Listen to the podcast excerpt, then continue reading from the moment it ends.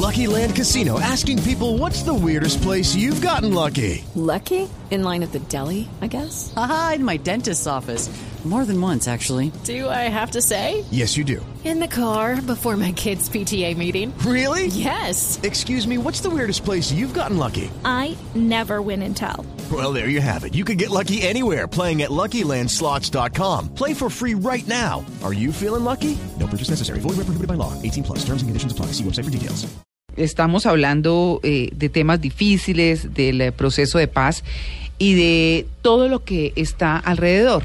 Y hablábamos de la columna de Sigifredo López, que pues eh, obviamente tiene que ver con el acuerdo en eh, días pasados sobre el tema de justicia, verdad, perdón, reparación y no repetición. Exacto. ¿Cierto? Mm, con puntos muy válidos, como quiera que es una víctima de las víctimas más duras de esta guerra tan difícil, el único sobreviviente de los diputados del Valle, pero también pues obviamente vienen otros temas que, bueno, dicen eh, algunos por ahí, no, claro, es que eso es consecuencia de que el proceso de paz que se está dando, mucho más allá de que si es así o no. Sin embargo, mm, y es lo que queremos, de lo, del tema que queremos hablar ahora, la Sala Penal de la Corte Suprema de Justicia absolvió al coronel en retiro del ejército Alfonso, Alfonso Plazas Vega. Exacto. Para recordarlo muy rápidamente es hay que salvar la democracia, maestro, ¿cierto? Eh, el coronel, obviamente, que pues estuvo al frente del eh, caso del Palacio de Justicia cuando el M-19 se lo tomó. Así que la Sala Penal de la Corte Suprema lo absolvió eh, y porque pues recordemos que él había sido condenado a 30 años de prisión por la desaparición de dos personas Sí, en ese proceso de recuperación del Palacio de Justicia en noviembre de 1985. Y tras un año de discusión, la sala aprobó la ponencia del magistrado Luis Guillermo Salazar, quien reconoce que hubo personas desaparecidas tras los hechos del palacio, pero asegura que no hay pruebas que relacionen al coronel, entonces comandante de la Escuela de Caballería del Ejército Nacional, con las mismas, que dicen, pues que hay mucha eh, divagación alrededor del tema, pero no hay pruebas contundentes. Claro, no había pruebas eh, firmes, digamos, con respecto a, a su a, su- a su línea de, de primera instancia y como decías María Clara, ocho años, ¿no? Estuvo Sí. detenido hasta que la Corte dijo que no tenía una relación directa con, con este tema. Y que como dicen algunos, pues ha, espesa- ha es- ha, mm, esperado todos estos años con paciencia, siguiendo las normas, la Sí. ley y demás para ser absuelto. Sin embargo, pues bueno, ya se han anun- anunciado otras cosas alrededor de- del eh, mismo Palacio, otras investigaciones del caso del Palacio de Justicia. Lo cierto es que el general está siendo absuelto y la mayoría de personas lo ve como, como un resultado de este proceso de paz que está pareciera por firmarse. Pero también ha habido otros casos muy importantes. Este es el más visible, Exacto. el de Plazas Vegas, el más es visible, pero también ha habido otros casos donde hay militares condenados por hechos que en algún momento eh, como por ejemplo la masacre de Santo Domingo en Arauca, eh, que todos recuerdan hace mucho tiempo, donde están detenidos eh, varios miembros de la Fuerza Aérea Colombiana. Finalmente, Eduardo Montealegre, antes de ser fiscal, estaba, eh, estuvo frente al caso y vio por unos documentos y demás que estos eh, hombres de la Fuerza Aérea Sí. no habían sido quienes habían perpetrado esa masacre, sino las mismas FARC. Sin embargo, hay eh, un- un- unos, eh, unas declaraciones contradictorias, hay fallos contradictorios y sobre eso también hay que decir, como, como piensan algunos expertos, si se perdona para un lado, pues hay que revisar muy bien Hay que para el otro. todo. ¿Cierto? ¿Qué otro caso tenemos, Catalina? Pues también en el caso del general Uzcategui, quien recordemos fue implicado en la muerte de al menos 49 personas en el municipio de Mapiripán. No sé si recuerdan que en 1997 en el departamento del Meta hubo una matanza perpetrada por los paramilitares. Al general Uzcategui se le encontró culpable de falsedad en documento público y fue condenado inicialmente a 41 meses de prisión, pero en su momento pues, la pena cumplida, al, al cumplirla pues se ganó la libertad y otra vez lo volvieron a acusar y esta vez son 40 años de prisión. Eh, la- el argumento principal es que el general Uzcategui no habría realizado ninguna acción positiva para Fue por omisión. evitar, exactamente, para evitar eh, que se llevara a cabo esta masacre, había recibido información de parte de un subalterno, donde le advertían que un grupo de paramilitares había llegado a Mapiripán con la intención de cometer una masacre. Así que parte de los testimonios de las víctimas, pues de los hijos de las víctimas o los familiares de las víctimas, eh, señalaban que él hacía parte de los militares que estaban involucrados dentro de este proceso. Eh, hay varias, unas historias bastante aterradoras Sí. sobre cómo fueron humilladas las víctimas, cómo algunos mili- em, paramilitares y de cierta forma eh, les arranca, bueno, en fin, unas cosas Sí. espantosas, con una Sí. sevicia impresionante. Eh, y además, porque dentro de sus declaraciones el general Euskategui no quiso nombrar a el famosísimo paramilitar Salvatore Mancuso, quien tuvo por supuesto que ver, fue como el, el autor intelectual de todo este proceso. Él dijo que prefería que sus hijos tuvieran un padre preso o no un padre en, en la tumba, al no querer implicar a Mancuso como tal en este proceso. Sin embargo, eh, la ley, eh, el- perdón, el, el juez lo condenó a 40 años y... en todo esto igual nunca se mencionó a Mancuso, pero igual lo terminaron implicando y esta es la noticia de uno de los militares. Con respecto al tema del Palacio, María Clara, bueno, contarte que hay un general condenado que es Jesús Armando Arias Cabrales y varios más investigados. Proceso concreto en- por el tema de las desapariciones son Arias Cabrales y el coronel Edilberto Sánchez. Arias Cabrales que está condenado a 35 años y Sánchez que lleva 7 años en juicio de primera instancia son los, los más cuestionados en- la eh, causa del ajá. Palacio. Sí. Bueno, hemos querido comentar estos casos solo como los más representativos y emblemáticos, porque también cuando usted eh, ha tenido el infortunio de que algún familiar suyo o usted mismo eh, ha sido atracado, la misma policía dice, nosotros no podemos meternos mucho, mucho más allá, porque terminamos siendo los malos del paseo.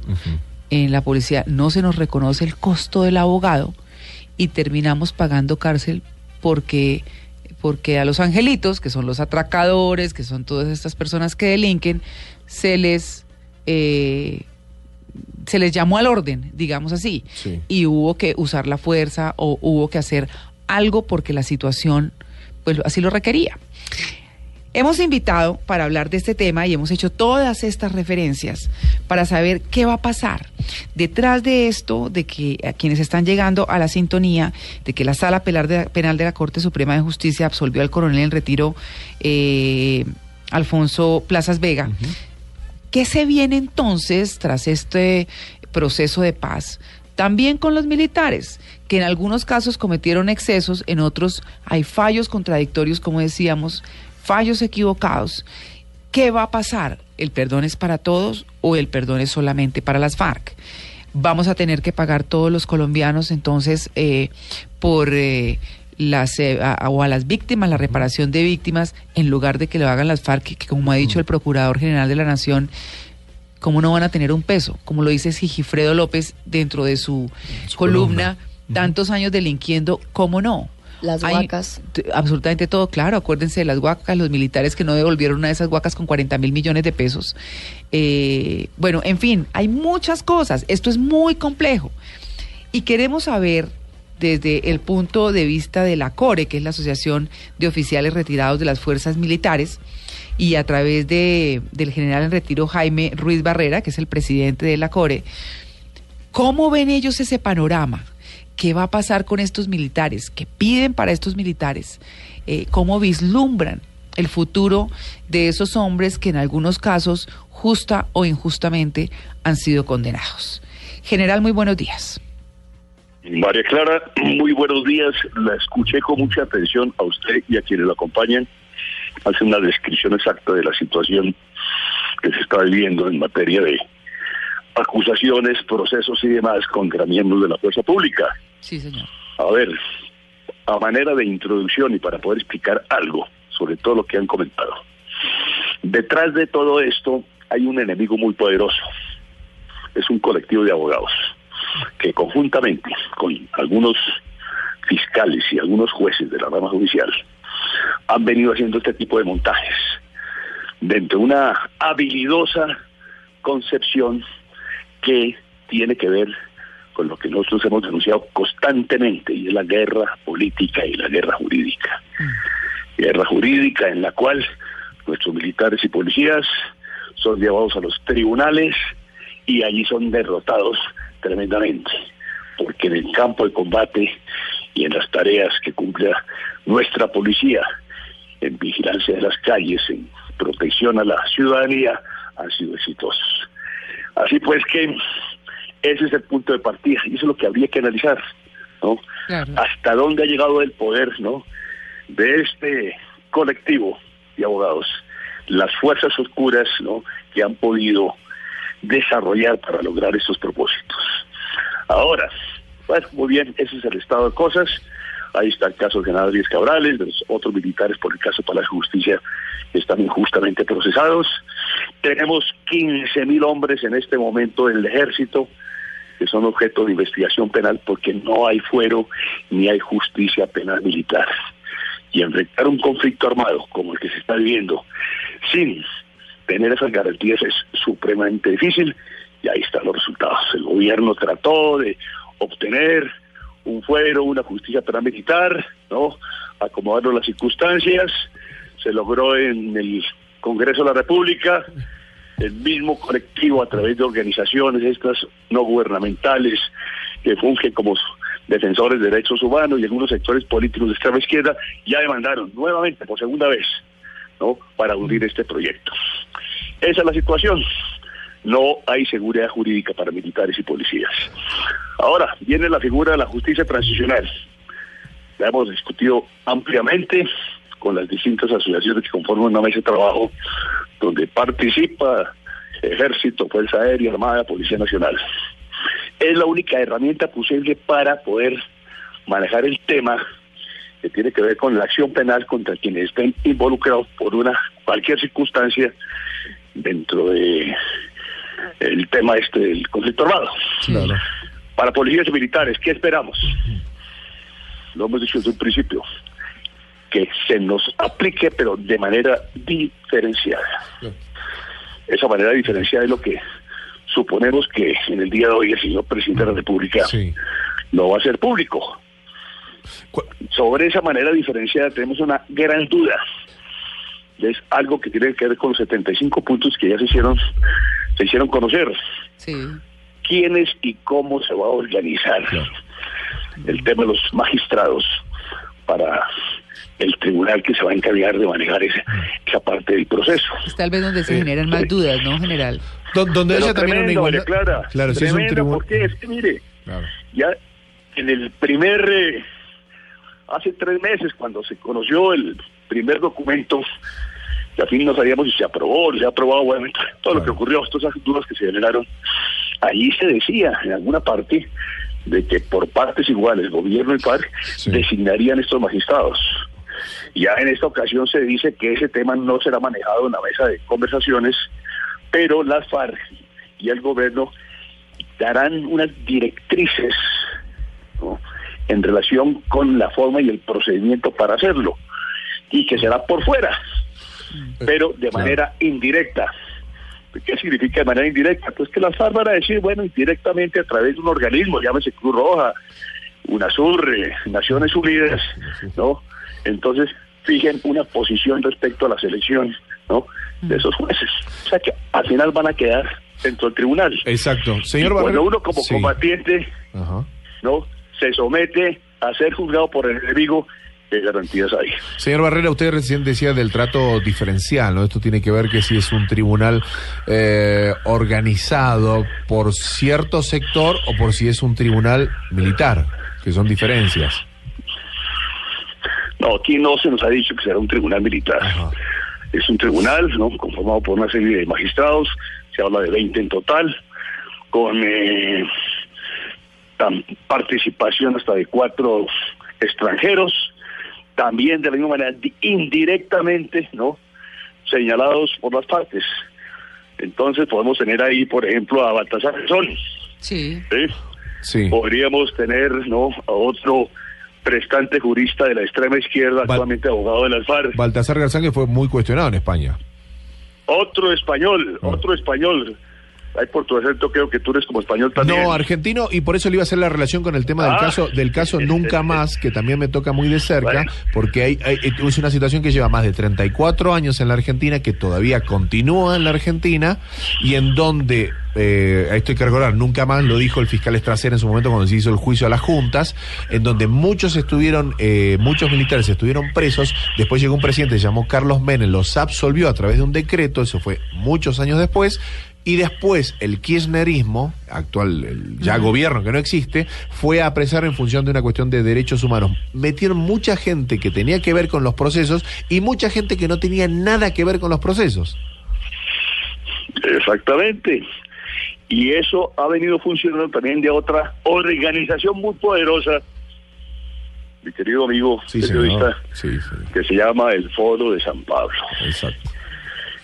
Mucha gente no le da atención, lo ve como una cosa de bajo perfil, de mucho poder, porque este foro se conformó con la participación de las distintas corrientes de izquierda y extrema izquierda de los diferentes países de la región.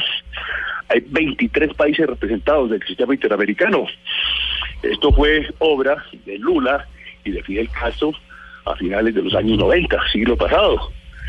Y la idea era fortalecer esas orientes de izquierda, interrelacionarlas para lograr por la vía democrática o por cualquier otro medio, ¿no? El poder en distintos países. Y hemos visto lo que hemos tenido en la región. Exacto. Se está desbaratando ahora, ¿no? Sí. Pero no está desapareciendo. Aparte de Colombia, por eso forma parte de Foro San Pablo, las FARC, el ELN, un grupo que maneja la señora Piedad Córdoba, algo así como Poder Colombia, no sé qué, otras corrientes de izquierda. Pero son muchas organizaciones que actúan no mancomunadamente. Aquí no hay ruedas sueltas. Entonces, aquí la, la amenaza es permanente. Así puede que, eh, volviendo al tema de la justicia transicional, refería como abogado español, ha ha sali- salido últimamente en los medios, se llama Enrique Santiago, Uy, sí, miembro del partido. Bueno, no lo dije yo, lo dijo usted, María Clara. No, no, sí, es que me aterra el irrespeto con el que les habla a los periodistas, independiente de cómo piensa, pero es, eh, es una cosa difícil, sí.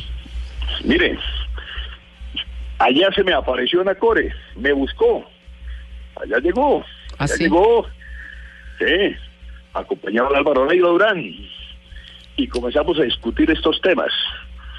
Mire, lo que él dijo nos sorprendió. ¿Por qué? Eso fue a, mi- a principios del mes de septiembre. Sí. Digo, esto ya está negociado, el tema de la justicia transicional.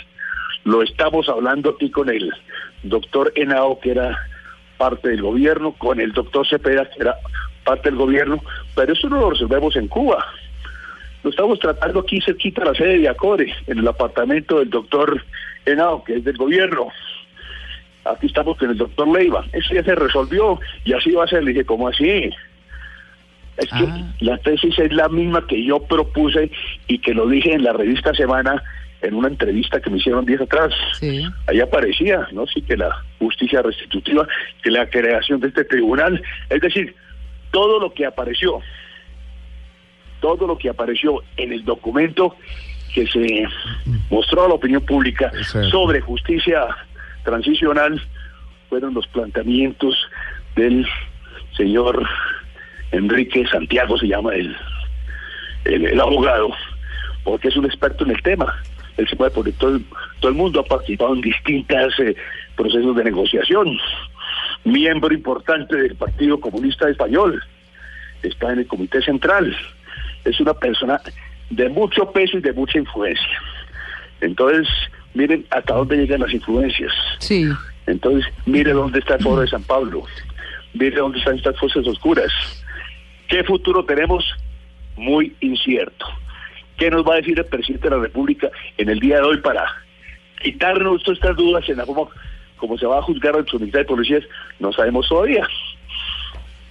Claro, pues general, eh, queríamos saber eh, el punto de vista de ustedes de qué se viene con este proceso de paz eh, después de la eh, absolución, por lo menos eh, parcial al parecer, De Plaza. de, del coronel Plazas Vega.